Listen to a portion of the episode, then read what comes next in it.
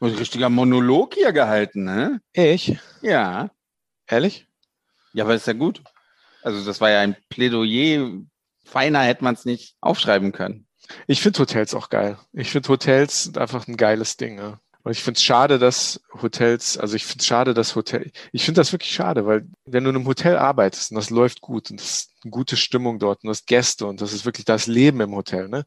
Du hast eine Bar, die voll ist, du hast ein Restaurant, wo die Leute, das ist, und wenn, wenn du da arbeitest, dann ist das was echt Geiles. Das macht echt Spaß. Ne? Leute, die zufrieden rausgehen, das ist total, ein total geiles Gefühl, weißt du? Ja, ja, ja. Und das ist schade irgendwie, dass das so, dass, dass das so teilweise nicht gewertschätzt wird, dass die Leute echt kommen, zahlen 80 Euro für eine Nacht im Meridian und beschweren sich dann irgendwie über Sachen, die sie ein Jahr vorher sich nie hätten vorstellen können, sich leisten zu können, weißt du? ja, ist ja so. Weißt du, das ist, das finde ich echt schade. Hin und weg wird präsentiert in Zusammenarbeit mit Touristik aktuell. Andi, ganz ehrlich, ich spüre meine Beine immer noch. Ich hoffe, du auch. Ich auch. Ich spüre sie wirklich. Oh, das war der Horror auf zwei Beinen. Und ja, eigentlich auf vier, ne? Wenn man unsere Beine zusammenzählt. Wir sind seit ein paar Tagen zurück, liebe Hörerinnen und Hörer. Wir begrüßen euch recht herzlich zu einer neuen Folge von Hin und Weg, der Reisepodcast mit Sven Meyer und dem Allianz. Genau. Wir waren unterwegs. Wir haben Deutschland verlassen, wie so viele Menschen, für ein paar Tage. Wir verraten nicht, wo wir waren. Außer, dass es wunder wunderschön war außer dass wir keinen negativen PCR-Test brauchten.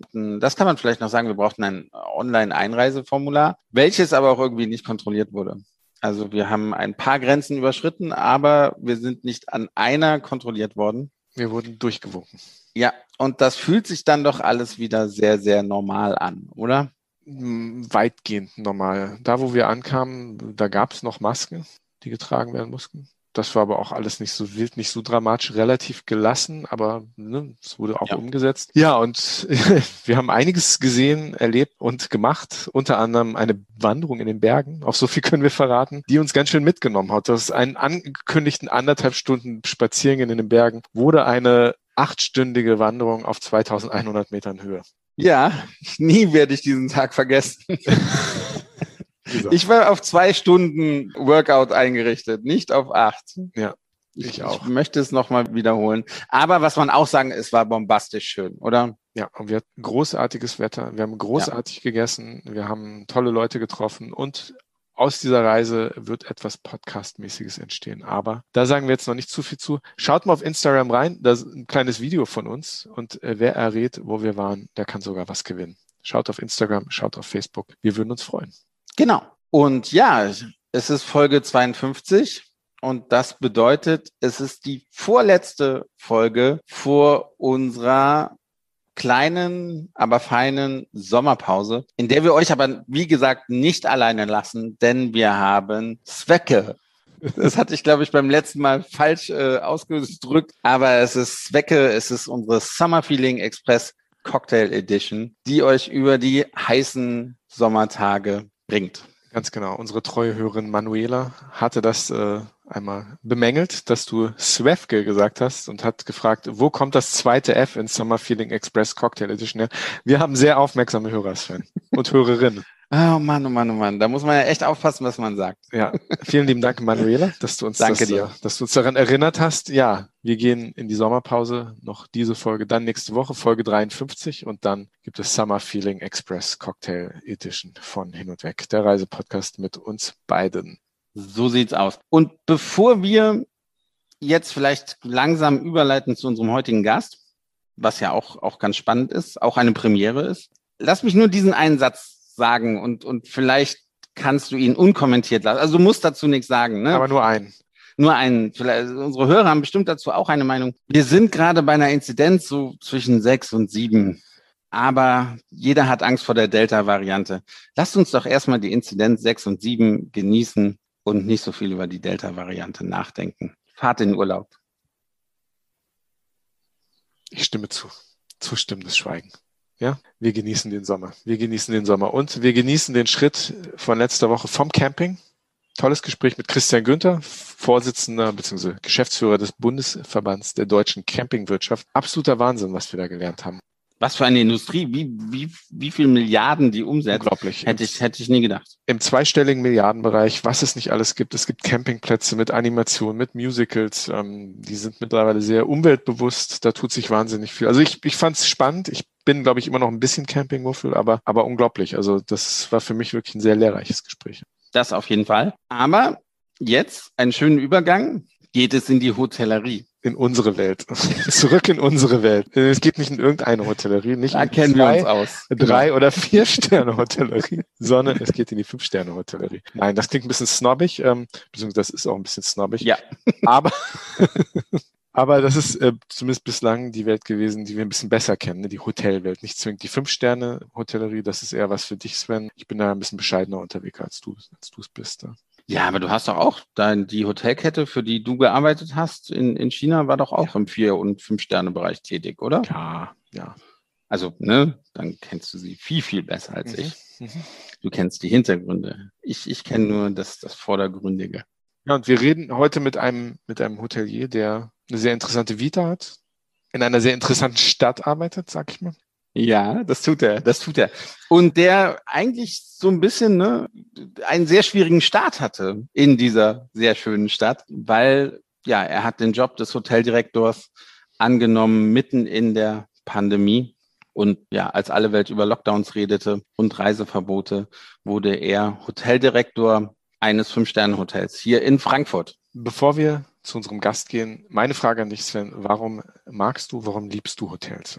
alles ist so einfach, alles ist, alles ist vorhanden, was, was man braucht. Es, es wird einem geholfen, wenn man, wenn ich eine Frage habe, wenn, wenn ich irgendwas brauche. Ich weiß sofort, an wen ich mich wenden kann. Ich weiß, dass ich Insider-Tipps bekomme. Ne? Wenn ich zum Beispiel, können Sie mir ein Restaurant empfehlen, das die mich da gut beraten, weil sie kennen natürlich die Umgebung ihres, ihres Hotels oder sie sollten sie natürlich kennen. Und alles sieht immer so neu aus. Vielleicht, vielleicht in den Hotels, in denen du immer absteigst. Ne?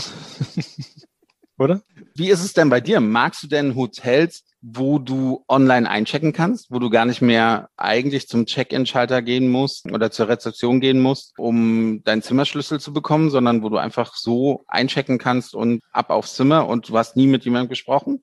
Gibt's, aber wenn ich die Wahl habe, checke ich mal persönlich ein. Das ist für mich auch mal so ein kleiner, so ein kleiner, kleiner Test auch für, für, für das, was das Hotel bietet, für das, was so, so das Service-Level ist. Und ich finde, das ist jetzt auch nicht, nichts, nichts Außergewöhnliches irgendwie zu sagen, dass, dass man irgendwie den, den Eincheck-Service mag. Und man hat schon mal die Gelegenheit, einfach Fragen zu eruieren, die man sich sonst anders irgendwie suchen muss. Ich mag das einfach, du kommst irgendwo an, hast in einem Ort, an dem du vielleicht nicht, nicht, sonst nicht so häufig bist, einfach mal einen menschlichen Kontakt. Und das finde ich in Hotels eigentlich ganz besonders schön. Ist nicht das Einzige, was ich an Hotels mag. Ich habe auch ein bisschen anderes Verhältnis zu Hotels. Ich habe ja lange in der Hotellerie gearbeitet. Ich habe auch lange in Hotels gewohnt. Ich habe etwas über vier Jahre in einem Hotel gewohnt, ne? also beziehungsweise in verschiedenen Hotels gewohnt. Und da hat man natürlich ein ganz anderes Verhältnis zum Thema Hotel. Ich fand das als, als jemand, der in der Hotellerie arbeitet, ähm, ganz praktisch, dass man seine Wäsche nicht selbst waschen muss, dass man einen Zimmerservice hat jeden Tag. Das sind Dinge, die mir gefallen. Aber es ist auch ein Lebensstil, der ein bisschen faul machen kann, zumindest in bestimmten Bereichen. Aber das habe ich sehr genossen. Ich habe es auch sehr genossen, mit Kollegen zusammen zu wohnen. Für mich war das Hotel dann immer auch sowas, wo man mit, in Anführungsstrichen, seiner beruflichen Familie zusammenlebt und auch abends äh, mal zusammen isst und, und die Dinge unternimmt.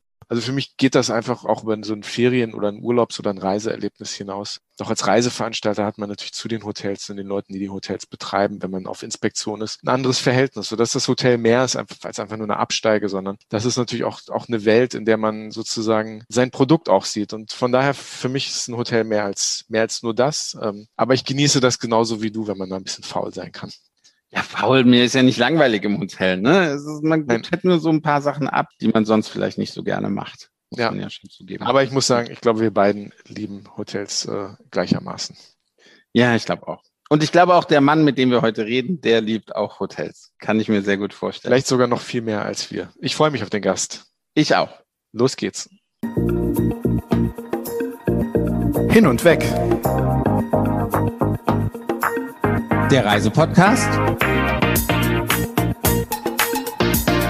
mit Sven Meyer Und Andi Jans.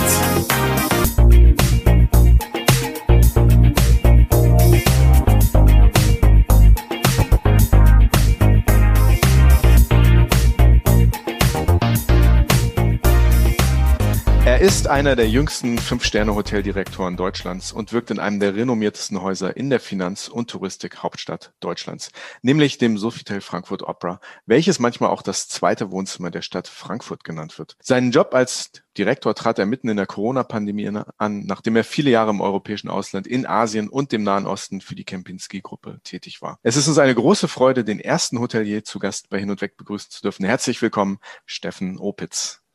Vielen Dank, es freut mich sehr dabei zu sein. Wir freuen uns auch sehr. Herr Opitz, ganz kurz vorweg, warum wird das Sofitel Frankfurt Opera auch das zweite Wohnzimmer Frankfurts genannt? Was hat das auf sich? Ja, weil wir einfach, also wir sind natürlich von unserer Lage, äh, wir sind mitten in der Stadt, im Herzen von Frankfurt, direkt gerade rüber, wie es im, wie es im Hotelnamen auch äh, erwähnt wird, gerade rüber von der alten Oper, direkt am Opernplatz. Wir haben äh, äh, das Finanzzentrum rund um uns herum. Wir haben tolle Einkaufsstraßen. Also wir sind mittendrin und die Architekten haben einen ganz tollen Job gemacht, die Innendesigner, und haben dieses Haus wirklich, also es hat einen sehr wohnlichen Charakter, einen sehr häuslichen Charakter. Und ja, ein Hotel braucht die Bürger der Stadt auch regelmäßig zu Gast, um, um einen gewissen Flair zu haben. Und das möchten auch die Gäste, die von woanders her zu uns reisen, die möchten gerne sehen, was in Frankfurt passiert. Und von daher, ja, wir sind das Wohnzimmer von Frankfurt. Und ich kann wirklich bestätigen, es ist ein sehr, sehr schöne Lobby. Also es hat wirklich diesen, diesen Wohnzimmercharakter, wo man sich wunderbar hinsetzen kann. Ich kann nur, ich, bin, ich sitze ja gerade, also für die Zuhörerinnen und Zuhörer, ich, wir sitzen uns gerade gegenüber hier im Sofitel in Frankfurt und ja, es ist sehr, sehr schön. Ich kenne dein Wohnzimmer, Sven. Genau, mein zweites Wohnzimmer, ja. genau, genau. Tatsächlich äh, in der Bar, als da vor der Pandemie noch Live-Musik war, war ich doch da ein paar Mal und eine wunderbare Rooftop-Terrasse. Aber da kommen wir vielleicht sicher gleich auch noch. Das soll ich ja nicht alles erzählen.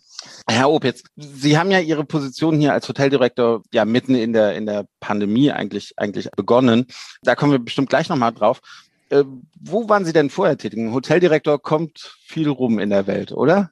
Genau, ja. Also ich bin, äh, ähm, habe relativ schnell damals nach der Ausbildung sozusagen hat die, hat die, habe ich die, die Fernweh bekommen und äh, das ist natürlich auch der Vorteil an, an dem, an der Hotellerie, an der Reisebranche, dass man international arbeiten kann und bin dann relativ früh ins Ausland gegangen, habe im Mittleren Osten angefangen in Abu Dhabi.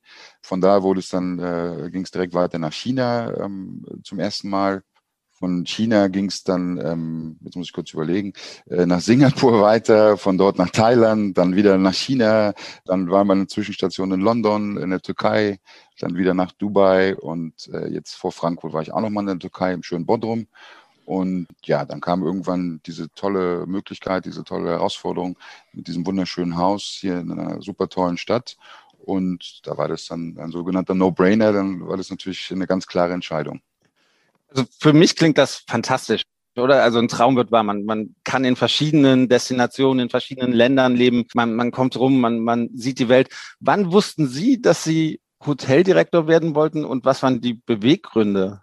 Das ist eine gute Frage. Also ich glaube schon relativ, relativ ein, äh, von Tag eins, als ich äh, damals meine, äh, meine Ausbildung angefangen habe, oder besser gesagt, in dem, ich habe im, im Adlon in Berlin gelernt und äh, damals musste man noch, man glaubt es kaum heutzutage, musste man noch ein einjähriges Praktikum machen, bevor man die Ausbildung anfangen durfte. Also man musste einem einjährigen Praktikum sozusagen beweisen, um dann zu sehen, man ist qualifiziert genug, um dann eine, eine Ausbildung anzufangen. Äh, rückwirkend, glaube ich, ist es eine gute Sache, ähm, weil, glaube ich, auch manchmal vielleicht auch andersrum ist, dass jemand sagt, ist doch nicht meine Branche und dann zumindest keine Ausbildung abbrechen muss. Aber ja, ich habe ein Jahr angefangen, ich habe als Page gearbeitet, äh, so richtig mit einem schönen Cappy auf und weißen Handschuhen und war eine ganz spannende Zeit. Das war kurz nach der Öffnung vom Adlon. Äh, es war natürlich ein riesen Hype um das Hotel äh, ähm, mit der ganzen Geschichte und so weiter, die dahinter steckt. Und ich habe halt äh, den damaligen Hoteldirektor natürlich tagtäglich beobachtet und gesehen und habe gesagt, okay, das äh, möchte ich auch mal machen. Ja.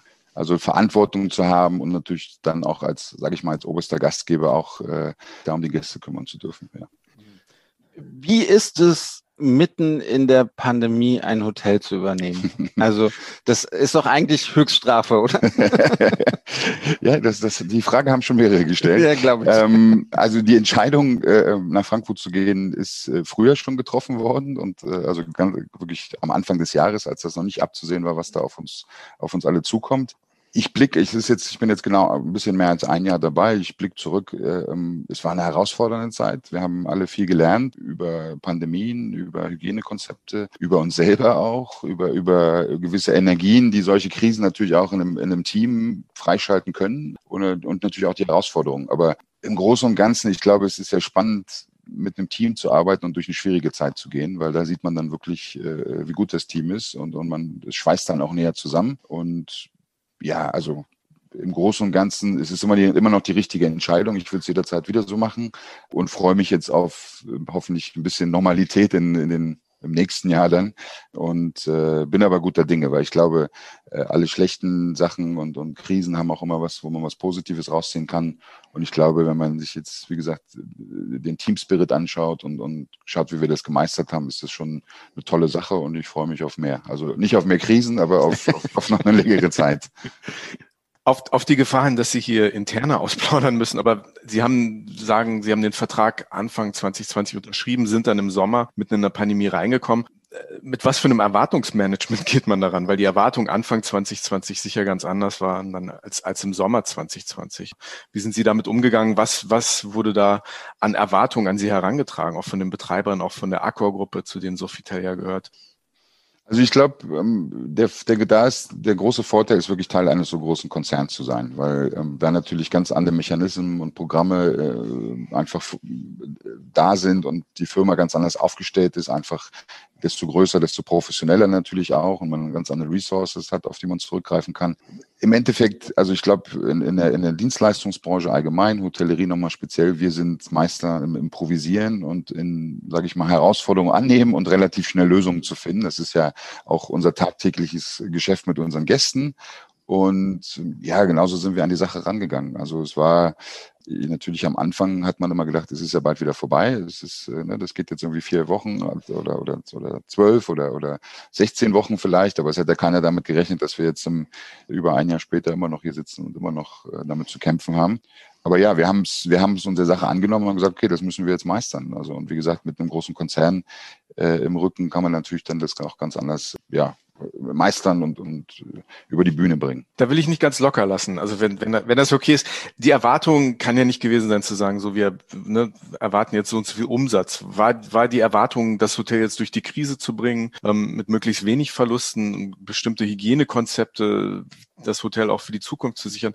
Also können Sie da ein bisschen was zu sagen? Ne? Ja, also die, die, das ist, sind genau die Punkte gewesen. Also natürlich schon, ähm, sage ich mal, betriebswirtschaftlich äh, das Ganze zu managen und so, sage ich mal, äh, das Ergebnis so gut wie möglich zu halten. Aber auf der gleichen auf der gleichen äh, Seite natürlich auch sicherzustellen, dass trotzdem für die wenigen Gäste, die wir haben, dass der Service gewährleistet ist, dass die Qualität gleich bleibt und natürlich ganz wichtiger Punkt, den, äh, der gerade schon angesprochen wurde, die Hygiene Hygienestandards einzuhalten. Und äh, wir haben ja, wir, wir haben ja mit Arcor dieses All-Safe-Programm, wo wir auch mit von, wo von außen her Kontrolleure kommen und einen da äh, überprüfen mit.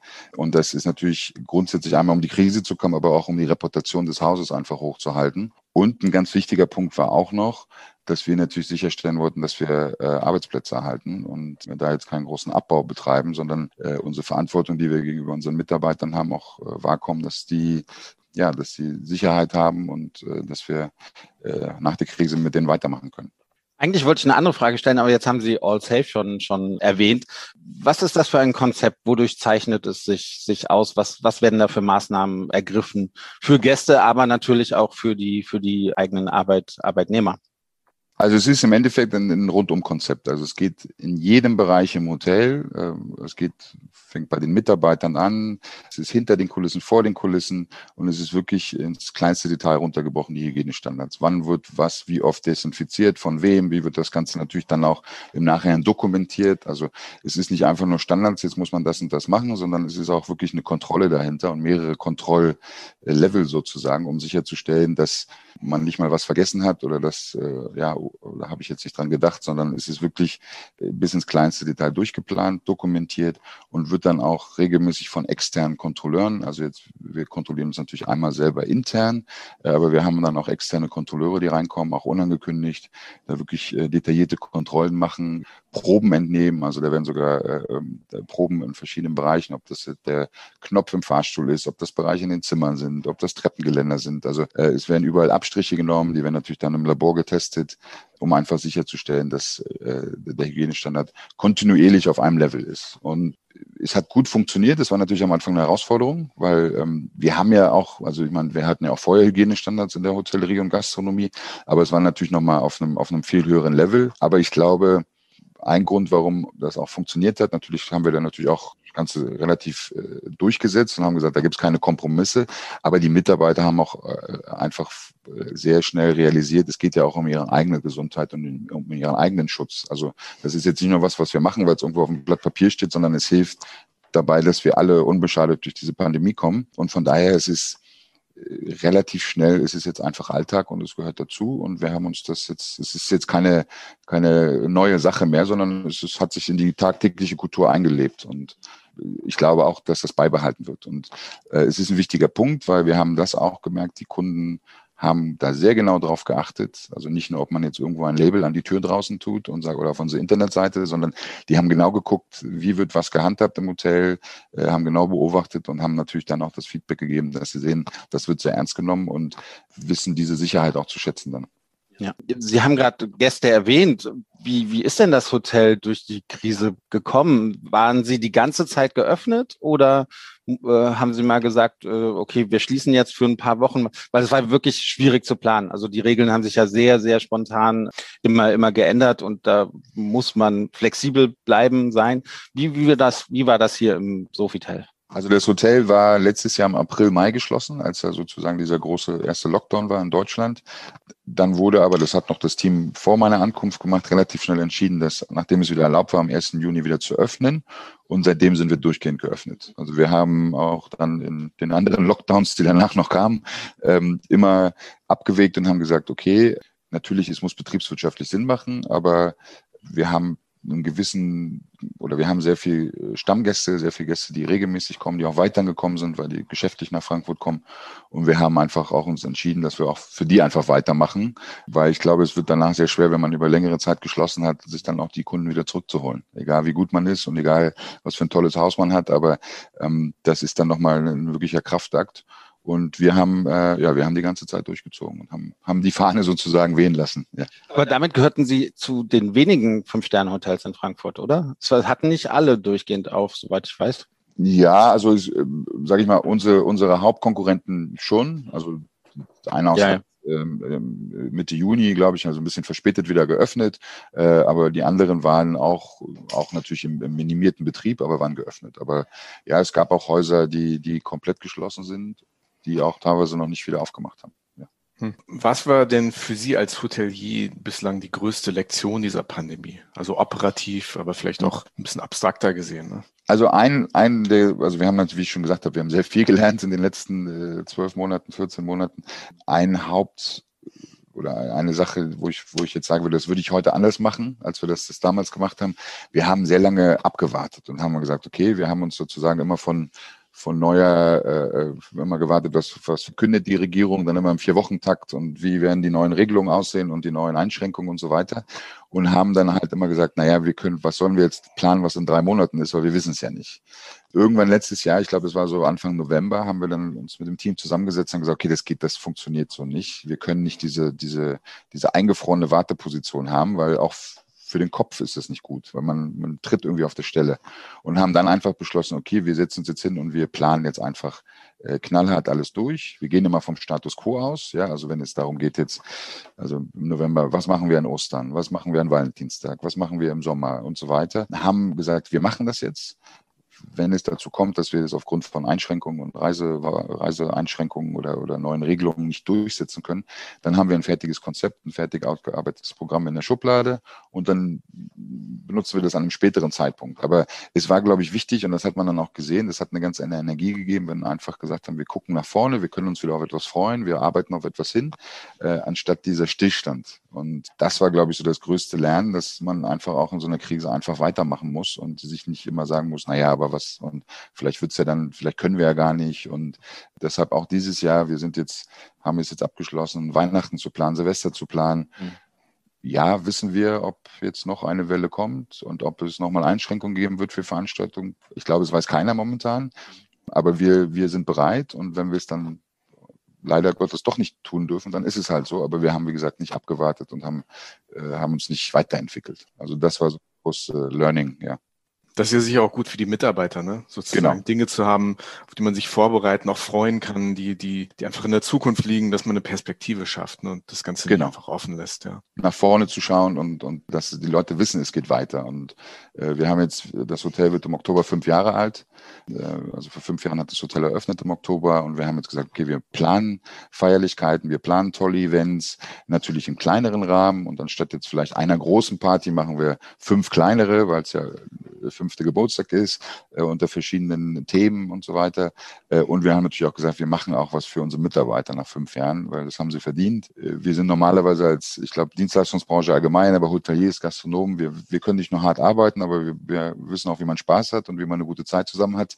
Und da ist jetzt auch mal wieder Zeit, also weil ähm, äh, wir haben regelmäßige Team, äh, äh, Videokonferenzen gemacht, also mit allen Mitarbeitern, auch die, die länger zu Hause waren in Kurzarbeit, um einfach sicherzustellen, dass die immer noch wissen, was im Hotel passiert und Teil des Teams zu sein. Aber es ist trotzdem nicht das Gleiche, als wenn man zusammenkommt und, und mal zusammen lacht und eine schöne Zeit hat. Wir haben ein bisschen was gemeinsam. Ich habe auch länger in China gelebt, auch in der Hotellerie, dort Zeit verbracht. Ähm, und ich habe auch viele Hoteldirektoren beobachten können, also dort, aber auch anderswo. Und es gibt Hoteldirektoren, die sitzen in Meetings ähm, am Computer, befassen sich mit Daten, führen Personalgespräche und sind generell nicht zwingend viel im Gästebereich unterwegs. Und dann gibt es Direktoren, die sehr sichtbar sind, die ein bisschen oldschool sind, die viel mit den Gästen reden, die durch das Hotel laufen, sich Bereiche angucken. Das ist heutzutage eher ein bisschen oldschool. Ne? Was für ein Hoteldirektor sind Sie?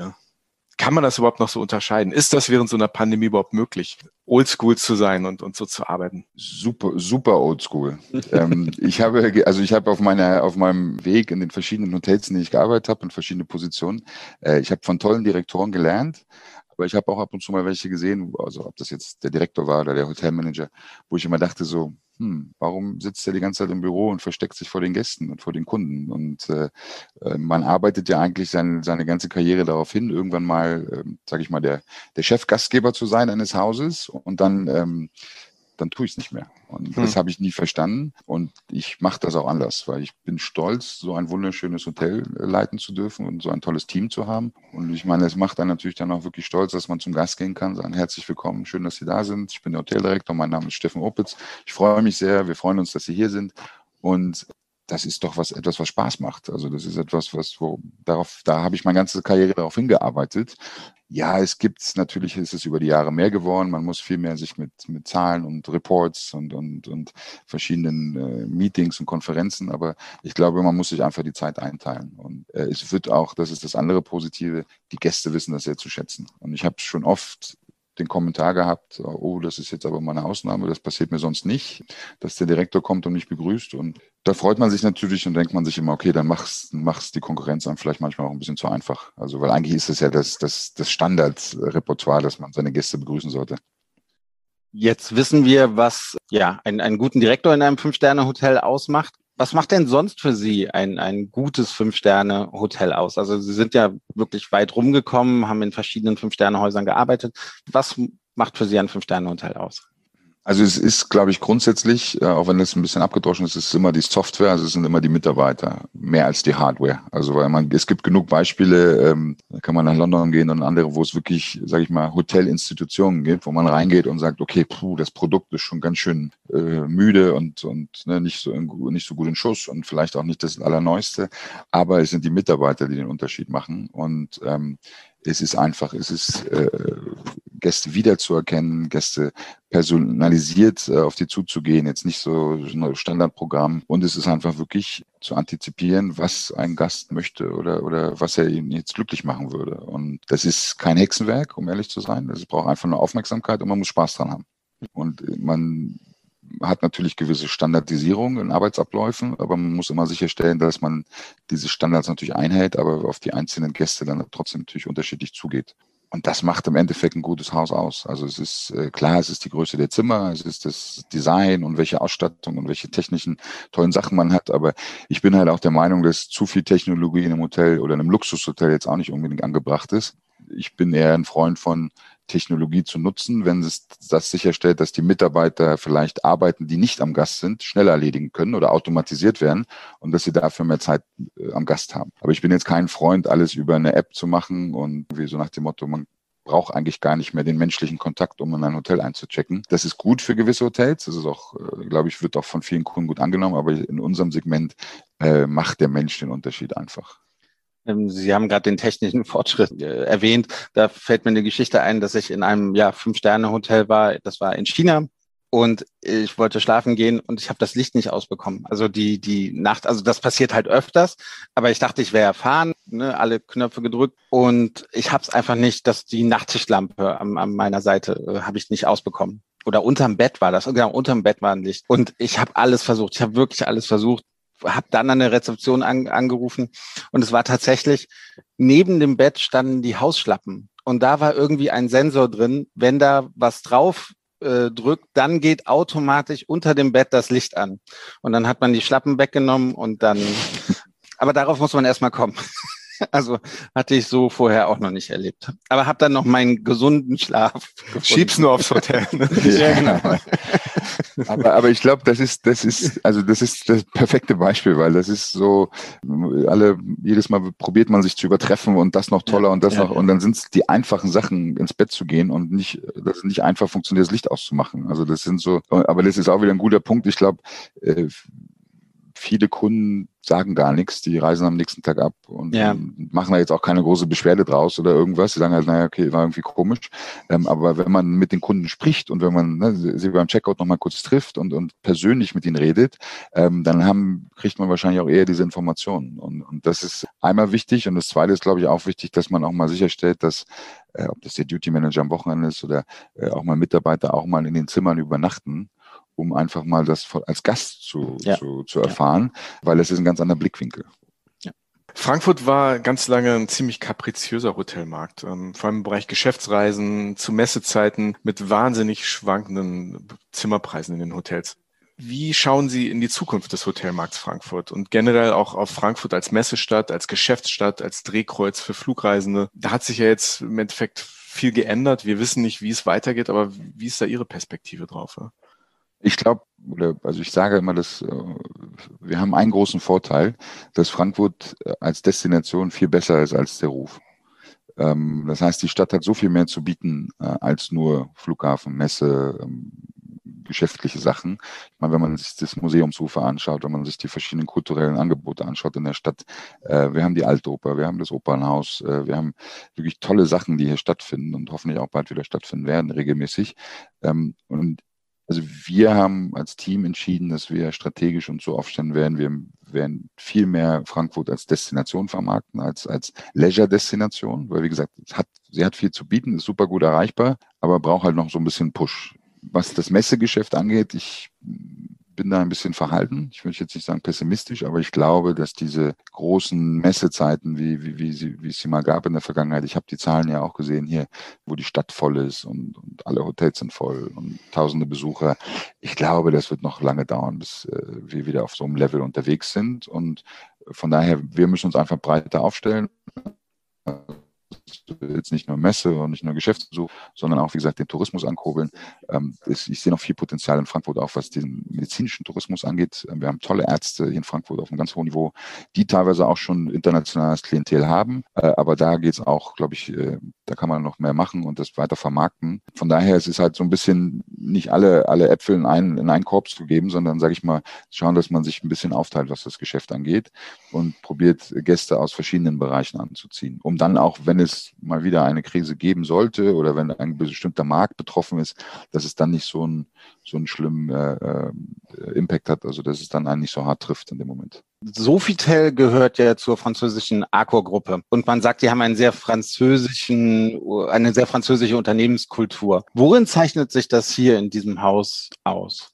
Also wir leben natürlich das äh, alles Tolle, was Frankreich zu bieten hat. Ja, das ist äh, tolles Essen, toller Wein, tolle Kultur, Kunst, Musik, äh, Mode natürlich, Fashion ist ganz, ganz wichtig. Und diese ähm, äh, ja diese Lebensarten und diese diese äh, diese Freuden probieren wir natürlich im Hotel wieder zu spiegeln und wie, durch verschiedene Aktionen, durch verschiedene Events, durch verschiedene Veranstaltungen, die wir machen, einfach hier reinzubringen. Ja, wir sind das Frankfurter äh, Wohnzimmer sozusagen. Wir haben eine ganz, ganz starke Bindung an Frankfurt. Wir haben auch mit tollen kleinen Geschichten, die wir im Hotel erzählen können. Also wir haben die Lillys Bar, die ja vorhin schon mal erwähnt ist, und das Schönemann Restaurant. Und Lilly Schönemann war die erste und die einzige große Liebe von, äh, von Herrn Goethe. Und er hat auch ganz tolle Gedichte und Briefe an sie geschrieben. Und also wir haben da auch wirklich tolle, tolle Verbindungspunkte zur Frankfurt als Stadt. Aber wir behalten unseren französischen Flair bei. Ähm, und ja, und ich glaube, ich meine, alle, alle, wenn man Leute fragt, Frankreich, die denken immer an positive Sachen, die denken an genau die Sachen, die ich gerade erwähnt habe. Und das probieren wir einfach zu verkörpern. Die Unternehmenskultur bei Arco, äh, das hatte ich vorher auch gehört, muss ich sagen, dass es sehr französisch sein soll. Ich wusste mir mal nicht darunter vorzustellen, weil ich noch nie in Frankreich vorher gearbeitet hatte. Aber ich muss sagen, also meine Erfahrung jetzt nach über einem Jahr ist, es ist ein internationales Unternehmen. Ähm, die ganzen verschiedenen Ansprechpartner, die ich habe in den verschiedenen Bereichen, aus den verschiedenen Geschäftsfeldern, ähm, ja, also sie kommen aus aller Herren Länder und, und haben äh, wirklich super interessanten Background. Ähm, und es ist interessant für mich, dass obwohl es so eine große Firma ist, ich kam ja vorher gesagt, wir war lang bei Kempinski und auch dann bei St. Regis und, und, und Swiss Hotel Fairmont. Und, ähm, erste Mal in so einem großen Konzern, ähm, aber es ist trotzdem sehr familiär. Also Klar, momentan haben wir uns das letzte Jahr auch nur über Videokonferenzen oder Videocalls getroffen, aber es ist eine, man hat trotzdem sofort jemand, äh, man kann schnell jemand anrufen, man kriegt direkt eine Antwort. Also es ist, äh, man fühlt sich jetzt nicht nur wie so ein kleines Rad in einem riesen Getriebe, sondern es ist äh, eine etwas größere Familie, aber es ist ein sehr familiären, ähm, sehr familiäres Umfeld. Sie haben vorhin darüber geredet, wie schön Gast geben eigentlich ist. Und ich glaube, viele Menschen, Leute, die im Hotel schon mal gearbeitet haben, können das gut verstehen. Aber Dienstleistung erfährt in Deutschland ja de facto nicht wirklich eine besonders große Wertschätzung. Wenn der König Kunde und seine Geiz ist geil Einstellung auf Bewertungsportalen aufeinandertreffen, dann kann ja schnell auch für ein Hotel Schaden entstehen. Mit, mit etwas, was einfach so, ich sag mal, rausgerotzt ist. Bis zur Pandemie war es ja auch so günstig wie noch nie in guten Häusern abzusteigen, ne? für wenig Geld in Vier- und Fünf-Sterne-Hotels zu wohnen. Gleichzeitig bei echt gehobenen Ansprüchen der Gäste. Wie schützt man sich als Hotelier vor den Auswüchsen von Social Media und den Bewertungsportalen. Ne, da, da passiert ja wirklich viel, was, was auch Schaden anrichten kann für eine Reputation. Mit wenigen Worten, mit wenigen Sätzen auf diesen Portalen. Ne? Ja, also ich glaube, ich muss sagen, wir sind da jetzt noch nicht so stark von betroffen gewesen. Ich glaube, das Wichtigste ist, dass man darauf reagiert. Ähm, und das ähm, ist auch wirklich teilweise, das ist so wie mit dem Gästen begrüßen und am Gast sein, das ist auch ein offen Feedback, ähm, dass äh, wenn jemand mal was schreibt und es gibt ja, es gibt immer ein paar Ausnahmen, die einfach nur was schreiben, um einem irgendwie weh zu tun oder, oder aber ein Großteil der Kritik hat schon irgendwo auch immer eine Berechtigung. Und ich glaube, wenn man einfach darauf eingeht und, und, und dann auch nicht nur jetzt einfach so eine Standardantwort darunter postet, sondern dann auch sagt, okay, ich würde gerne mal mit Ihnen sprechen und vielleicht noch ein bisschen mehr erfahren, warum jetzt irgendwas nicht zu Ihrer Zufriedenheit war, und dann das ganz, also ich habe bis jetzt fast immer die Möglichkeit bekommen, dann mit der, mit dem, mit der Person zu telefonieren oder zu sprechen. Ähm, und dann relativiert sich dann auch einiges schon wieder, ne? weil das manchmal das geschriebene Wort klingt vielleicht ein bisschen harscher und ein bisschen schlimmer, als es eigentlich gemeint war. Und ich habe es auch schon ganz oft erlebt, dass dann Kunden gesagt haben, okay, ich sehe, sie kümmern sich, sie nehmen mein Feedback ernst und äh, haben mir das jetzt auch alles erklärt und, und ne, haben, haben wenn was falsch gewesen ist, haben sich dafür entschuldigt und haben praktisch über Verantwortung übernommen. Ähm, und dann ist es auch ganz oft der Fall gewesen, dass die Leute das wieder runtergenommen haben. Ohne dass ich jetzt natürlich, dass sowas würde man nie fragen oder, oder, oder dazu auffordern, weil es ja auch nicht korrekt wäre. Aber die Leute haben einfach gesehen, okay, da war jetzt vielleicht gerade was nicht in Ordnung. Man hat mich aber ernst genommen und mein Feedback. Und dann ist es auch eigentlich wieder, wieder, wieder entfernt worden oder, oder das Wichtige, es geht ja nicht um die, es geht ja nicht, was da jetzt steht, sondern es geht ja darum, ob man jetzt einen Kunden verloren hat oder nicht. Und wir möchten natürlich keine Kunden verlieren, wir möchten eher mehr bekommen. Und das funktioniert eigentlich ganz gut. Wie gesagt, diese paar Ausnahmen, die es gibt, wo manchmal Leute Sachen schreiben oder teilweise auch schreiben, auf gewissen Portalen funktioniert das ja auch, ohne im Hotel gewesen zu sein. Das meldet man dann halt bei der jeweiligen Plattform und das ist manchmal ein bisschen aufwendig, man muss da ein bisschen hartnäckig sein, aber dann wird es auch meistens äh, runtergenommen. Das klingt sehr gelassen, was das angeht. Da gibt es sicher auch ganz andere Hoteliers, die, die, die das anders sehen. Ne? Ja, wie gesagt, also ich habe jetzt noch keine, also immer, also wenn ich jetzt zusammenzähle über die letzten Jahre, komme ich vielleicht auf fünf oder zehn wirklich hart, harte Fälle, wo man wirklich, sage ich mal, wo es wirklich bösartig war. Aber das sind dann zehn von, weiß ich nicht, ein paar tausend. Also das muss man natürlich dann auch immer ein bisschen in, in, in, äh, gegenüber den anderen an, äh, anrechnen. Und Ja, ich glaube, man, man muss, man muss, äh, niemand ist perfekt, aber ich glaube, ich weiß, wo wir gut sind und ich weiß, wo wir manchmal vielleicht Schwachstellen haben. Und von daher kann man sowas auch immer relativ gut dann auch einschätzen, ob das jetzt, sage ich mal, berechtigte und, und korrekte Kritik ist oder ob es einfach nur um was anderes geht. Und ähm, ich glaube, ja, deshalb bin ich da, ich nehme das sehr ernst, aber ich, wie gesagt, auch ein bisschen gelassen, genau. das Sofitel oder die Sofitel-Gruppe ist ja eher im oberen Preissegment, sage ich jetzt mal, im, im Hotelbusiness anzusiedeln. Jetzt hat man in der Pandemie schon gesehen, dass einige, auch Fünf-Sterne-Häuser, ihre Zimmer für unter 100 Euro, also man, man, als Kunde ist man gerade sehr glücklich, weil man sehr günstig ein, ein Zimmer in einem Fünf-Sterne-Hotel bekommen kann. Wie gehen Sie damit um? Ich meine, Ihre Gehälter sind ja nicht geringer geworden, die bleiben ja gleich. Wie, wie gehen Sie damit um und wie sehen Sie den Preiskampf in diesem Segment? Vielleicht auch nach, nach der Pandemie. Wird es den geben? Ich sehe das sehr schwierig, um ehrlich zu sein. Also, und ich bin da auch kein Freund von. Ein gewisses Produkt, ein gewisser Service, eine gewisse Dienstleistung hat einen gewissen Preis. Und wenn ich jetzt auf, ich meine, ich weiß, es gibt verschiedene Gründe dahinter. Es geht dann bei manchen Unternehmen oder Hotels einfach darum, Cashflow zu generieren, ob das jetzt profitabel ist oder nicht. Das ist natürlich dann, aber es muss einfach Geld reinkommen und es muss, um, um liquide zu sein ich glaube aber, wenn, ich habe das in verschiedenen Ländern miterlebt. Wir haben damals in Istanbul äh, Terroranschläge gehabt und, und Militärcoup und solche Geschichten. Und da ist natürlich das Geschäft weggebrochen und dann ging das auch los, dass verschiedene Hotels gesagt haben, hier unter 100 Euro die Nacht, Fünf-Sterne-Hotel. Aber wenn die Leute nicht reisen dürfen oder wenn die Leute Angst haben zu reisen oder wenn eine Pandemie ist, dann rettet mich auch dieser Preiskampf nicht. Also ich werde damit nicht mehr Zimmer verkaufen und die paar Zimmer, die ich vielleicht habe, die nehme ich dann einem, einem, einem Drei- oder Vier-Sterne-Haus weg. Also ich fische dann in einem Gewässer, wo eigentlich andere Leute ne, ihr Geschäft herholen. Und man muss, glaube ich, auch aufpassen, man muss dann natürlich auch schon schauen, was für ein Geschäft bekommt man dann und funktioniert das mit den, mit den Gästen, die man sowieso schon hat? Oder ist es dann vielleicht auch, wo, wo das vielleicht Profile von, von Kunden sind, die nicht zusammenpassen und dass das dann, dass ich dadurch vielleicht noch andere Kunden auch noch verliere? In Frankfurt muss ich sagen, toi, toi, toi, wie, die Preise haben sich gehalten. Wir haben es äh, eigentlich sogar äh, in der Durchschnittsrate haben wir einen Anstieg gesehen, weil wir gesehen haben, dass in der Pandemie die wenigen Gäste, die gereist sind, die geschäftsreich nicht unterwegs waren, höhere Zimmerkategorien gebucht haben, weil sie natürlich auch so wie wir jetzt gerade äh, halb persönlich, halb in der Videokonferenz und dann vielleicht auch einfach ein bisschen mehr Platz brauchten, vielleicht noch einen extra Schreibtisch oder einen größeren Tisch brauchten oder einen, Wohn-, einen getrennten Wohn- und Schlafbereich zu haben, um dann nicht, sage ich, im Bett zu sitzen und eine Videokonferenz zu haben. Also von daher, wir haben die Durchschnittsrate eigentlich, die ist hochgegangen, aber aufgrund einfach der, der Kategorien, die gebucht sind. Wir haben äh, nach dem Lockdown äh, Anfang November, wo die Gastronomien geschlossen haben, wir haben viel mehr Suiten verkauft, mhm. ähm, weil, wie gesagt, die Geschäfts Reisenden einfach gesagt haben, ich bin jetzt in Frankfurt, äh, habe meine ganzen Calls und Meetings und brauche einfach ein bisschen mehr Platz und will, ja. will, mich ein bisschen wohler fühlen, weil ich auch jetzt nicht irgendwie rausgehen kann zum Abendessen oder äh, weil alles geschlossen ist. Von daher, äh, wir sind da ganz gut durchgekommen und ich halte auch in Zukunft davon nichts. Also äh, gewisser, wie gesagt, man muss natürlich, äh, Preis-Leistungsverhältnis muss stimmen. Also es geht nicht darum, einfach nur einen hohen Preis zu haben. Man muss natürlich dann dementsprechend auch äh, die Leistung bringen. Sie kommen ja aus dem Bereich F&B, also Food and Beverage, für unsere Hörerinnen und Hörer, die nicht aus der Hotellerie kommen. Und da hatten Sie als F&B-Direktor von Fünf-Sterne-Hotels ja auch viele Berührungspunkte mit der gehobenen Küche ne? und auch der Sterneküche, wenn ich das richtig verstehe. Ne? Ja. Ja, unser oder einer unserer letzten Gäste heißt Olli Rieck, der als Gastronomikus, als Gastrocomedian, als Gastroaktivist tätig ist. Der hat teils schwere Vorwürfe gegen Sterneküche und die Arbeitsbedingungen in Sterne-Restaurants erhoben. Wie bewerten Sie die Arbeitsbedingungen in diesem Bereich Sterneküche?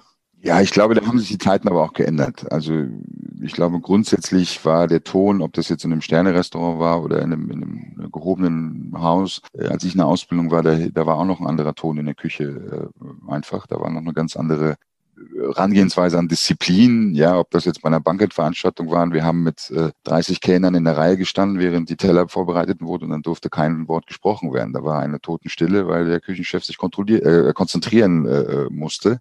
Die Zeiten haben sich geändert und es ist auch, glaube ich, sage ich mal, die, die Akzeptanz, die wir vielleicht mal für eine etwas, etwas harscheren Ton hatten oder eine, eine, eine von einem Vorgesetzten, die hat die neue Generation Gott sei Dank heutzutage auch nicht mehr. Also ich glaube, dass die jungen Mitarbeiter sich das heute gar nicht mehr gefallen lassen würden. Die würden sich umdrehen und so, zur Tür rausgehen. Und also ich glaube, eine andere Problematik ist schon der Leistungsdruck. Ähm, ähm, also die, die, die, die, die, den Druck und den sich diese, diese, diese Küchenteams selber aufbauen einfach. Äh, und und ich glaube, die andere Herausforderung einfach an der Sterneküche ist, dass sie meistens nicht profitabel ist. Also viele zwei, drei Sterne Köche in meinem Umkreis, ehemalige Kollegen, Freunde, äh, die verdienen ihr Geld nicht mit ihrem Restaurant. Die müssen halt zusätzlich daneben dann noch was haben oder die machen es über, über andere, über andere Einnahmen, Bücher, Fernsehauftritte und so weiter. Aber das Restaurant selber wirft leider keinen Profit ab. Und das ist natürlich schon mal schwierig dann. Also, hm.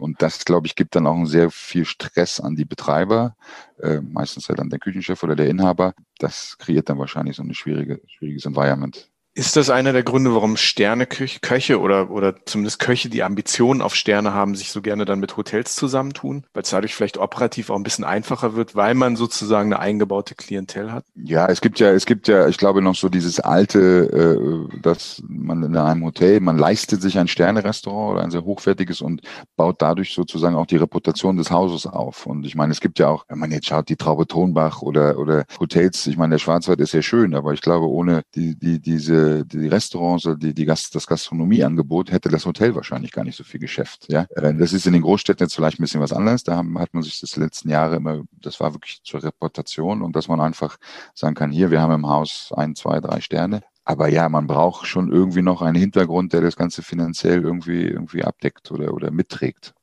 Mhm.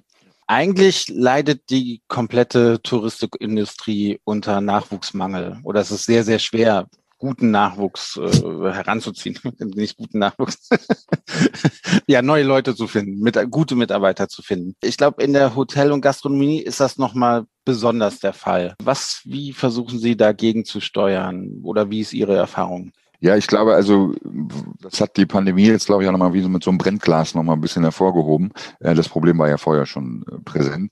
Äh, für mich interessant äh, zu sehen, das ist ein weltweites Problem. Also das ist jetzt nicht nur ein Problem in Deutschland, sondern wir haben das gleiche auch schon vor ein paar Jahren in China gehabt, dass wir teilweise es nicht äh, Schwierigkeiten hatten, neue Mitarbeiter zu finden. Sie haben die Probleme teilweise auch in, in, in Dubai oder Abu Dhabi oder, oder Doha, wo man ja äh, da immer auf Leute aus anderen Ländern reinfliegt zum Arbeiten. Aber selbst da gibt es auch schon Schwierigkeiten, Leute zu finden, die dann auch, sage ich mal, gewissen Anforderungen gerecht werden. Ähm, ich glaube, wir müssen uns als Branche einfach, und wenn ich jetzt hier wieder nach Frankfurt gehe, nach Deutschland, wir müssen uns einfach ein bisschen anders aufstellen. Wir müssen den Job attraktiver machen. Wir müssen halt ein bisschen mehr verstehen, was neue Generationen möchten, wie die arbeiten möchten, ob das Arbeitszeitmodelle sind, ob das auch Weiterentwicklungsmöglichkeiten gibt. Ich glaube nicht, dass es unbedingt immer nur an der Bezahlung scheitert ja klar, die Leute müssen anständig bezahlt werden und, und das muss auch alles entlohnt werden richtig und es muss auch alles äh, sauber dokumentiert werden, die Arbeitsstunden und, und wie das, äh, wie das alles gehandhabt wird. Aber ich glaube, es ist wirklich etwas damit zu tun. Es ist ein toller Job, der ist attraktiv, der kann auch Spaß machen, aber man muss die Umstände drumherum, muss man sicherstellen. Und ich glaube, da hat man einfach in den letzten Jahren, äh, hieß es immer okay, lange arbeiten und äh, viele Überstunden und ne, ist ja auch körperlich alles anstrengend und so weiter. Und äh, es wurde aber nicht auf die Leute eingegangen. Und ich glaube, wir müssen einfach uns, ich sehe das hier als Hotel so, wir haben gesagt, okay, es gibt eine Knappheit am Markt an, an, an äh, an Talenten, ich würde jetzt nicht mal sagen qualifizierten Leuten, weil im Endeffekt geht es ja nur darum, dafür jemanden zu finden, der Spaß hat an der Dienstleistung, der Spaß hat am Service. Die technischen Sachen kann man denen beibringen. Also äh, an der Rezeption jetzt, ich brauche jetzt nicht unbedingt jemanden, der sich schon mit dem Computerprogramm auskennt. Das kann ich ihm, das kann ich trainieren. Ich kann, ist aber schwerer zu trainieren, dass jemand dasteht und gern mit Leuten spricht und, und offen ist und, und, und, und eine, eine, eine ausgehende Persönlichkeit hat. Das ist schwierig zu trainieren. Wenn jemand introvertiert ist und nicht gern mit Menschen zu tun hat, dann wird es schwierig in der Dienstleistungsbranche. Branche.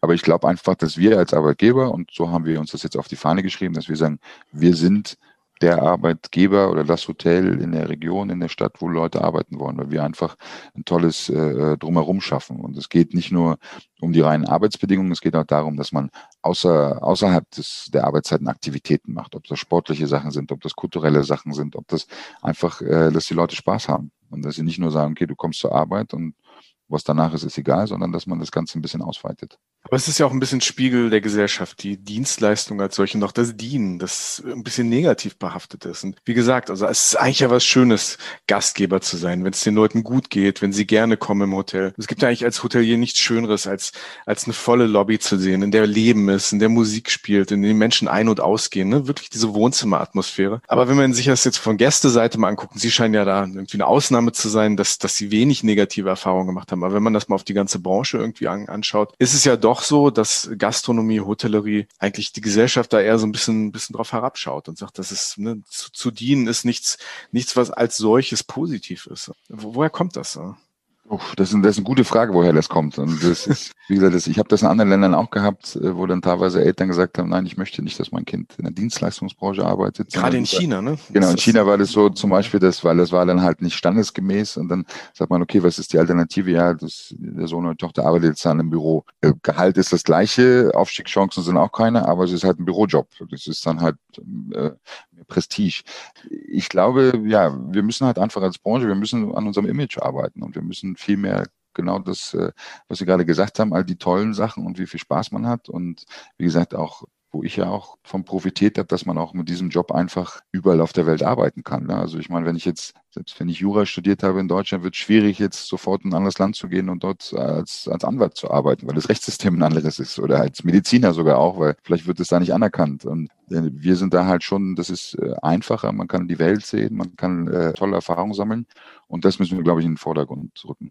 Aber es, ich glaube, es ist in anderen Branchen genauso. Also ich habe neulich mit, wenn ich jetzt nicht zu weit abschweife, neulich mit Bekannten gesprochen und die gerade ein Haus bauen, was, und es ist so schwierig, Handwerker zu bekommen und es gibt keine Leute mehr. Und dann, ja, okay. Und dein Sohn ist 16, was soll der denn mal werden? Ja, ja, der muss studieren und der muss äh, Anwalt werden. Und ich sage, ich glaube, wenn er Elektriker werden würde, äh, würde er wahrscheinlich mehr Geld verdienen äh, in naher Zukunft und hätte keine Sorge, einen Job zu finden. Oder aber es ist halt so, nein, das ist so, man will das in Anführungsstrichen das Beste für, für den Nachwuchs. Aber ob es das dann wirklich immer so ist, ist die andere Frage, weil man muss ja auch eine Erfüllung haben bei der Arbeit und nicht nur jetzt äh, einen Titel irgendwo stehen zu haben. Andi, du kennst ja das Haus hier in, in Frankfurt nicht, das Sofitel. Ich kenne das aber und das ist ja wirklich, hat einen sehr guten Ruf und auch vor allem von seiner Rooftop-Bar, die an der Präsidentensuite äh, angedockt ist quasi. Und äh, ich frage jetzt mal für einen Freund, weil der das unbedingt wissen möchte. Wann macht die denn wieder auf? Genau. Oder hat sie schon wieder Nein, auf, sie, hat, sie hat noch nicht wieder offen. Wir haben äh, zuerst haben wir angefangen mit unserem Schönemann Restaurant Sommergarten, direkt auf dem Opernplatz draußen, als jetzt äh, vor wenigen Wochen die Außengastronomie wieder aufmachen durfte und das Wetter auch endlich wieder mitgespielt hat. Wir hatten ja, ähm, ich sage jetzt rückwirkend immer, Gott sei Dank einen sehr verregneten Mai, ähm, was natürlich für einen selber jetzt nicht so angenehm war, aber ich habe immer da gestanden mit dem Team und gesagt, jetzt stellt euch vor, es wäre Sonnenschein, wir würden uns ärgern, dass wir nicht aufmachen dürfen, weil es noch nicht erlaubt war. Ähm, aber jetzt spielt das Wetter mit. Der Sommergarten ist äh, fast jeden Tag voll auf dem Opernplatz draußen und deshalb gehen wir jetzt zur Phase zwei über, dass wir jetzt ähm, am 9. Juli auch die, die Rooftop-Bar aufmachen. Wie gesagt, wir wollten das so ein bisschen schrittweise machen, um einfach auch zu sehen, äh, wie die Nachfrage ist. Und nachdem die letzten ähm, zwei, drei Wochen die Telefone und unser Instagram-Account geglüht haben, weil die Leute nachgefragt haben, wann geht's endlich los, wann geht's endlich los, machen wir jetzt nach der Frankfurt Fashion Lounge, dann machen wir am äh, 9. Juli die Rooftop auf. Genau. Es hat sich wirklich zu so einem Hotspot entwickelt. Ne? Immer wenn ich da war, waren noch ganz viele Influencer, die dann äh, ihre, ihre Fotos da machen mussten. Falsches Wort in diesen Zeiten. Falsches Wort. Stimmt. Na gut. Kommen wir zur Schnellfragerunde, oder? Okay, ist schon soweit, ja? Ist, ist, ist schon soweit, genau, genau. Wie gesagt, Sie, wir fragen mit zwei Alternativen und Sie müssen sich mehr oder weniger spontan für, für eine Alternative entscheiden. Und ich fange einfach mal an. Shanghai oder Dubai? Shanghai. Sie hatten eine gute Zeit in, in China? Ja, ja. Ich habe ich hab auch eine tolle Zeit in Dubai gehabt, aber ich muss sagen, ich finde halt andere Großstädte authentischer und haben irgendwie, ich meine, Shanghai, da ist auch eine tolle Geschichte dahinter. Ja. Ähm, und von daher Shanghai. Wie lange waren Sie insgesamt in China? Oh, jetzt muss ich kurz nachrichten. Es waren dreimal, also fast vier Jahre. Okay. Ja. ja. Nur in Shanghai oder auch noch? Nein, ich habe, war das erste Mal in Dalian. Oh. eine, eine, eine kleine, ich glaube, es sind, damals waren es viereinhalb Millionen Einwohner Stadt im Nordosten. Ja. Aber schön, sehr schön, an, an, am Meer gelegen. Genau, wunderschön, genau. wunderschön. Ja. Und es war auch, also es war mein erster Job in China und es war auch positiv, weil ich halt da komplett ins kalte Wasser gesprungen bin und es hat halt nicht so wie vielleicht in Shanghai oder in Peking, wo man so die, diese Expert-Community hat und, und, und, ne, sondern man war da wirklich, das war 2005, Gott sei Dank gab es noch nicht so viel Fotohandys oder es gab noch keine, aber man ist mit normalen Kameras wirklich auf der Straße angehalten worden, dürfen ein Foto machen und ähm, also also immer nett und freundlich und ich habe das natürlich auch alles mal mitgemacht, weil es lustig war, aber ja, es war äh, man war schon man war ein großer Exot, sagen wir es mal so. Ähm, ja. Aber es ist eine tolle Zeit, also würde ich nicht missen, würde ich jederzeit wieder tun. Drei Sterne Küche in Paris oder Street Food in Bangkok? Street Food in Bangkok. Ja. Ja. Sehr gute Antwort. Urlaub in einer einfachen Strandhütte oder Fünf-Sterne-Hotel? Äh, ich probiere das immer so ein bisschen aufzuteilen, den Urlaub. Also ich bin natürlich auch ein bisschen auf, weil ich natürlich auch immer gucken möchte, was, was machen die anderen, was macht die Konkurrenz. Von daher mit der Familie, mit meiner Frau und meiner Tochter. Wir sind auch schon mal äh, öfter in schönen Hotels. Aber ich finde es auch manchmal schön, einfach in einem, in einem Ferienhaus zu sein, weil man einfach dann nicht Hotel hat. Und meine Frau findet es, glaube ich, auch ganz gut, weil sie schon das immer bemerkt, weil ich gucke halt natürlich schon immer ganz genau, wenn wir in einem Hotel sind, was passiert da so. Ich beschwere mich jetzt nicht oder ich bin, glaube ich, einer der, der Kunden, die am easy goingsten ist, weil ich, glaube ich, einfach sehe, warum gerade was schief läuft. Aber na klar, man ist irgendwie, man guckt anders und in einem Ferienhaus ist man. Das halt geht Gastronomen, Hoteliers, das geht den allen gleich. Da läuft im, im, eine ganz leise Spur läuft im Kopf immer mit, ne? Genau, genau. Die ist und, ganz schwer äh, auszukriegen. Ich, ich merke das gar nicht, das ist bei mir so ein Automatismus, aber meine Frau sagt dann immer, jetzt konzentriere dich mal auf, auf uns und aufs Essen und guck jetzt nicht schon wieder, äh, was der Kellner am Nachbartisch macht oder was jetzt da drüben gerade passiert. Oder man checkt im, im, im Hotelzimmer, man kommt im Hotelzimmer an, man geht erstmal so durch die Badewanne mit dem Finger, ne? So gucken, ob da steht. Genau, man weiß ja, man weiß ja, wo man nachschaut, ne? Ob, ja. ob nicht äh, gearbeitet worden ist. Eigentlich furchtbar, ne? Das ist das, wenn man das nicht ausschalten kann. Äh, Rheingauer Riesling oder Appleboy? Bleib beim Rheingauer Riesling. Also ich habe selbst, äh, ich muss auch sagen, der Äppler ab und zu jetzt gerade auch im Sommer oder ich jetzt auch beim Fußball bei der EM, äh, bei, den, bei den Nachbarn im Garten, das ist schon nett, aber dann lieber den, den Rheingauer Riesling, wenn ich, wenn ich wählen muss. Hm. Gute Wahl, finde ich. Auch Svens Wahl, ne? finde ich, finde ich eine sehr gute Wahl. Kochen oder bekochen lassen? Zeitlich wahrscheinlich eher. Na, ich muss ganz ehrlich sagen, obwohl ich es ja in der Ausbildung mal gelernt habe, ähm, ich bin nicht wirklich talentiert beim Kochen. Also ich habe okay. Dank, meine Frau kocht super, super gut und super gerne und ist auch echt experimentiert viel und ich bin so, ich habe so meine vier, fünf Gerichte. Da sagt man mir, das ist auch ganz gut, wenn ich die mache. Aber ähm, also kochen mit Freunden zusammen und dazu ein Glas Wein trinken, so als, als, ne, als zusammen, ja. Alleine jetzt in der Küche stehen, dann lasse ich mich doch lieber bekochen, ja. Okay. Bewertungsportale abschaffen oder transparenter machen? Ne? Transparenter machen. Hm. Ja.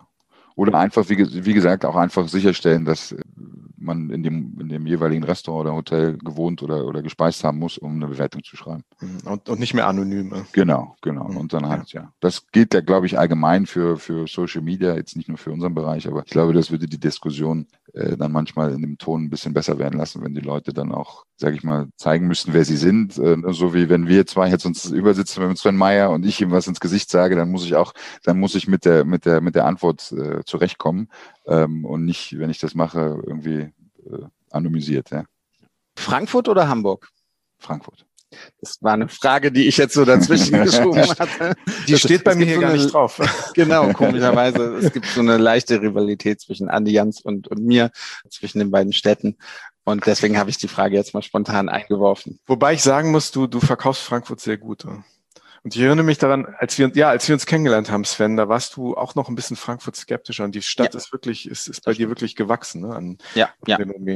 ja. Ähm, ja, du, also du machst super, das gut. Also wie, wie gesagt worden ist, ne, besser als ihr Ruf. Also Absolut. Frankfurt hat wirklich so viel zu bieten in der Stadt und dann halt ne Rheingau direkt vor der Tür, der Taunus direkt vor der Tür. Also du hast ja eigentlich alles, was was man für ein gutes Leben braucht. Sie ist sehr international. Du hast Sterne-Restaurant, du hast aber auch diese Bodenständige mit dem Konstabler Markt, mit der Kleinmarkthalle. Das ist schon alles und alles sehr sehr nah beieinander. Du musst nicht äh, mit der U-Bahn fahren oder mit der Straßenbahn fahren oder mit der S-Bahn fahren. Du kannst eigentlich alles zu Fuß und mit dem mit dem Fahrrad machen. Das ist schon ist schon außergewöhnlich gut. Und du das hast stimmt. ein zweites Wohnzimmer. Und ich habe ein zweites, zweites Wohnzimmer. Das stimmt. Das musst du mir auch mal zeigen. Ja. Äh, jetzt, jetzt dachte ich, jetzt darf ich auch noch kurz. Und der Vorteil in Frankfurt kann man sehr gut den ersten Bundesliga-Fußball gucken im Vergleich zu Hamburg. Stimmt. Das schneiden wir. Und sogar internationalen Fußball an die internationalen. Genau, genau. Jetzt reicht nicht mehr. Ich wollte jetzt nicht zu tief in die Wunde rein. Ich, ich, ich gehe gleich auf TripAdvisor und, und räche mich, obwohl ich noch nie da war. Sehr gut. Nächste Station Asien oder Amerika? Will gar nicht mehr weg. Also, nee, nee ich habe, also der Plan ist schon ja. längerfristig hier zu bleiben. Ja. Also wir sind mhm. ja auch, äh, ich habe, wir haben eine kleine Tochter, die ist jetzt zweieinhalb und da wird das dann auch ein bisschen komplizierter mit dem alle paar Jahre umziehen und hm. ist natürlich alles machbar, aber hm. nee, wir sind jetzt erstmal so gesettelt. Also, aber wenn ich wählen müsste. Sie waren viel in Asien schon unterwegs. Ja, aber ich, also außer New York wird mich in Amerika jetzt nichts reizen, um ehrlich okay. zu sagen, als, als, als, um da zu leben. Also. Ja. Aber wir bleiben erstmal in Frankfurt. Sehr gut. Berge oder Meer? Berge. Berge? Ja. Welche Berge? Äh, ich, wie gesagt, das ist halt auch, wenn man jetzt, ich habe halt meistens immer, also in Dubai, Abu Dhabi gibt es viel mehr, ähm, äh, in, in Bodrum haben wir auch direkt am Meer. Und ich habe ich hab jetzt noch nicht so in den Bergen gelebt, also von daher, ich finde das auch im Sommer toll, nach Österreich, nach Leongang zu fahren oder so zum Beispiel, weil es ist äh, tolle Natur, es ist entspannt, es ist nicht ganz so heiß. Mhm. Von daher eher Berge. Und ja, Österreich, Schweiz, Tirol, super. Ganz spannender ähm, äh, Brückenschlag zur letzten Frage. Hin oder weg? Heimaturlaub oder Fernreise? Heimaturlaub. Ja, nach all den Jahren unterwegs. Nach all den Jahren. Und das ist jetzt, ja. wir haben äh, ähm, jetzt auch schon wirklich so eine, so eine Liste gemacht mit der Frau zusammen, wo wir jetzt überall mal hinwollen in Deutschland. Und ja, da ist einiges abzuarbeiten. Mhm. Also das das kenne ich, ja. ja. Ich, nachdem ich war zehn Jahre in China und als ich dann irgendwie vor sieben Jahren zurückgekommen bin, war das auch so jetzt erstmal ankommen und, und wirklich Deutschland, Europa besser kennenlernen. Ne? Genau. Also wenn ich durch Sven auch ein bisschen Frankfurt kenne. Ne? Ja, weil man auch vorher immer, also man ist ja vorher immer nach Deutschland geflogen, aber dann hat man halt Familie oder Freunde besucht oder ist da auf die Hochzeit gegangen oder man kommt zu nichts, ne? Genau, man hat keinen richtigen Urlaub gemacht, mhm. genau. Und ja. wo, wo in China zehn Jahre? Ich, ich war äh, viele Jahre in Xi'an Okay, wow. Und, und später in Peking. Aber ich habe für eine chinesische Hotelkette gearbeitet, bin, habe äh, Marketing gemacht und bin kreuz und quer durchs ganze Land. War, Welche Kette war das? Das war die Gloria-Gruppe. Okay. Sie sicher aus, aus Dalian hatten wir damals auch ein Hotel. Stimmt, Gloria Hotels. Ja. ja, genau. Das war aber eher, das war ein anderes Segment als, als, also Sie waren wahrscheinlich beim Kempinski, ne? Ja, ja, genau. Ja, ja, das war ein bisschen anders noch. Also wir, wir hatten damals ein Vier-Sterne-Haus in Dalian. Das gibt es mittlerweile, glaube ich, auch nicht mehr. Ich war von 2004 bis 14 in China, also durchgehend. Gute Zeiten, ja. Das waren tolle Zeiten. Da hat sich Spannend, einiges, ja. einiges getan in der Zeit. Da konnte man viel machen, viel gestalten. Ne? Ja, mein, mein, Schwager ist jetzt gerade, äh, hat relocated aus, aus, aus, der war in Tianjin jetzt die ganzen letzten mhm. Jahre. Mhm. Ähm, und er hat er dann auch erzählt, der ist natürlich regelmäßig in Peking gewesen immer und der hat gesagt, mhm. das ist auch alles, also so ganze Sanliton und, und, und so die ganzen Ecken, wo es früher wirklich noch Spaß gemacht hat, ist alles weggerissen und äh, noch, ein, noch ein riesiges Hochhaus und noch, noch der 150. Starbucks und äh, das, was so Charakter vorher hat, ist äh, alles weg. Ja. Ähm, ich war auch ja sehr viel in Peking unterwegs und äh, eins der bevorzugten Hotels ist das, ich muss jetzt hier sagen, das Kempinski dort. Aber ich habe das, glaube ich, 2006 zum ersten Mal besucht und ich erkenne das heute gar nicht. Oder als ich das letzte Mal da war, zehn Jahre später, mhm. ich habe die Gegend drumherum nicht mehr wiedererkannt. Also ähm, vorher wirkte das so ein bisschen außerhalb von der Stadt und jetzt hat man so den Eindruck, es ist mittendrin. Ähm, also da tut sich wirklich sehr, sehr viel. Wobei ich für Peking immer noch eine Lanze brechen muss. Peking ist immer noch, immer noch ein, also ich war jetzt anderthalb Jahre nicht mehr in China, was für mich eine lange Zeit ist. Ja. Aber ich äh, finde Peking immer noch eine spannende Stadt, immer noch. Ja, ja absolut. Also ja. Ähm, und es ist ja auch, also einfach die schiere Größe der Stadt ist ja ähm, Wahnsinn. Also ja. Ja, ich erinnere mich, 500 äh, Meter lange Schlangen vor der U-Bahn-Station. Ne? Und wenn man dann mal reinzukommen. Ne? Ja, ich bin auch, ich habe das dann auch irgendwie, äh, als ich 2011, 2012 habe ich dann auch äh, eine Wohnung genommen, wo ich auch mit der U-Bahn fahren konnte. Das ist ja mhm. perfekt. Vom Hotel ist eine U-Bahn-Station. Mhm. Ja, das war schon spannend. Also, mhm. aber wie man sich so in so einer schiebenden Masse einfach mitbewegen kann, wie man so, ne, das ist wie, wie im Wasser, wenn die Welle kommt, man, mhm. ähm, ja, das war schon spannend. Sehr schön. Steffen Opitz, Direktor des Sofitel Frankfurt Opera. Vielen, vielen Dank fürs Mitmachen. Nächstes Mal in Frankfurt, Sven, dein zweites Wohnzimmer. Gerne, zeige ich dir sehr, sehr gerne. Super Bar, super. Also bin gerne hier. Ja. Super. Wir bedanken uns recht herzlich für das Gespräch, war sehr interessant. Vielen, vielen Dank. Dank. Vielen Dank. Hat Spaß gemacht. Liebe Hörerinnen und Hörer, wir würden auch gerne von euch hören. Wenn ihr Fragen, Kommentare, Anmerkungen habt, könnt ihr uns wie immer erreichen auf Instagram oder Facebook unter Hin und Weg Podcast oder über unsere Webseite hin und weg podcast.de. Dort haben wir unser Kontaktformular. Sven Meyer antwortet innerhalb von 24 Stunden. Das ist unser Qualitätsversprechen, nicht wahr, Sven? Genau.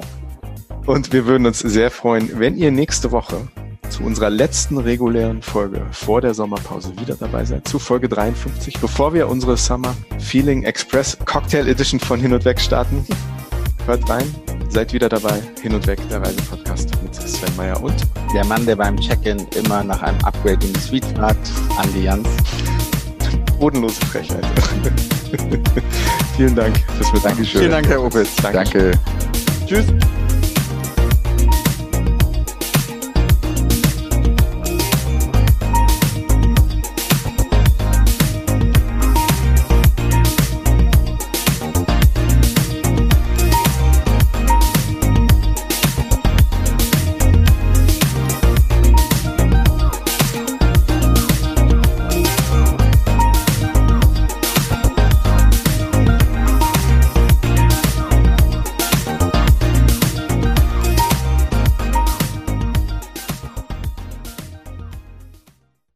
Hin und Weg wurde präsentiert in Zusammenarbeit mit Touristik aktuell.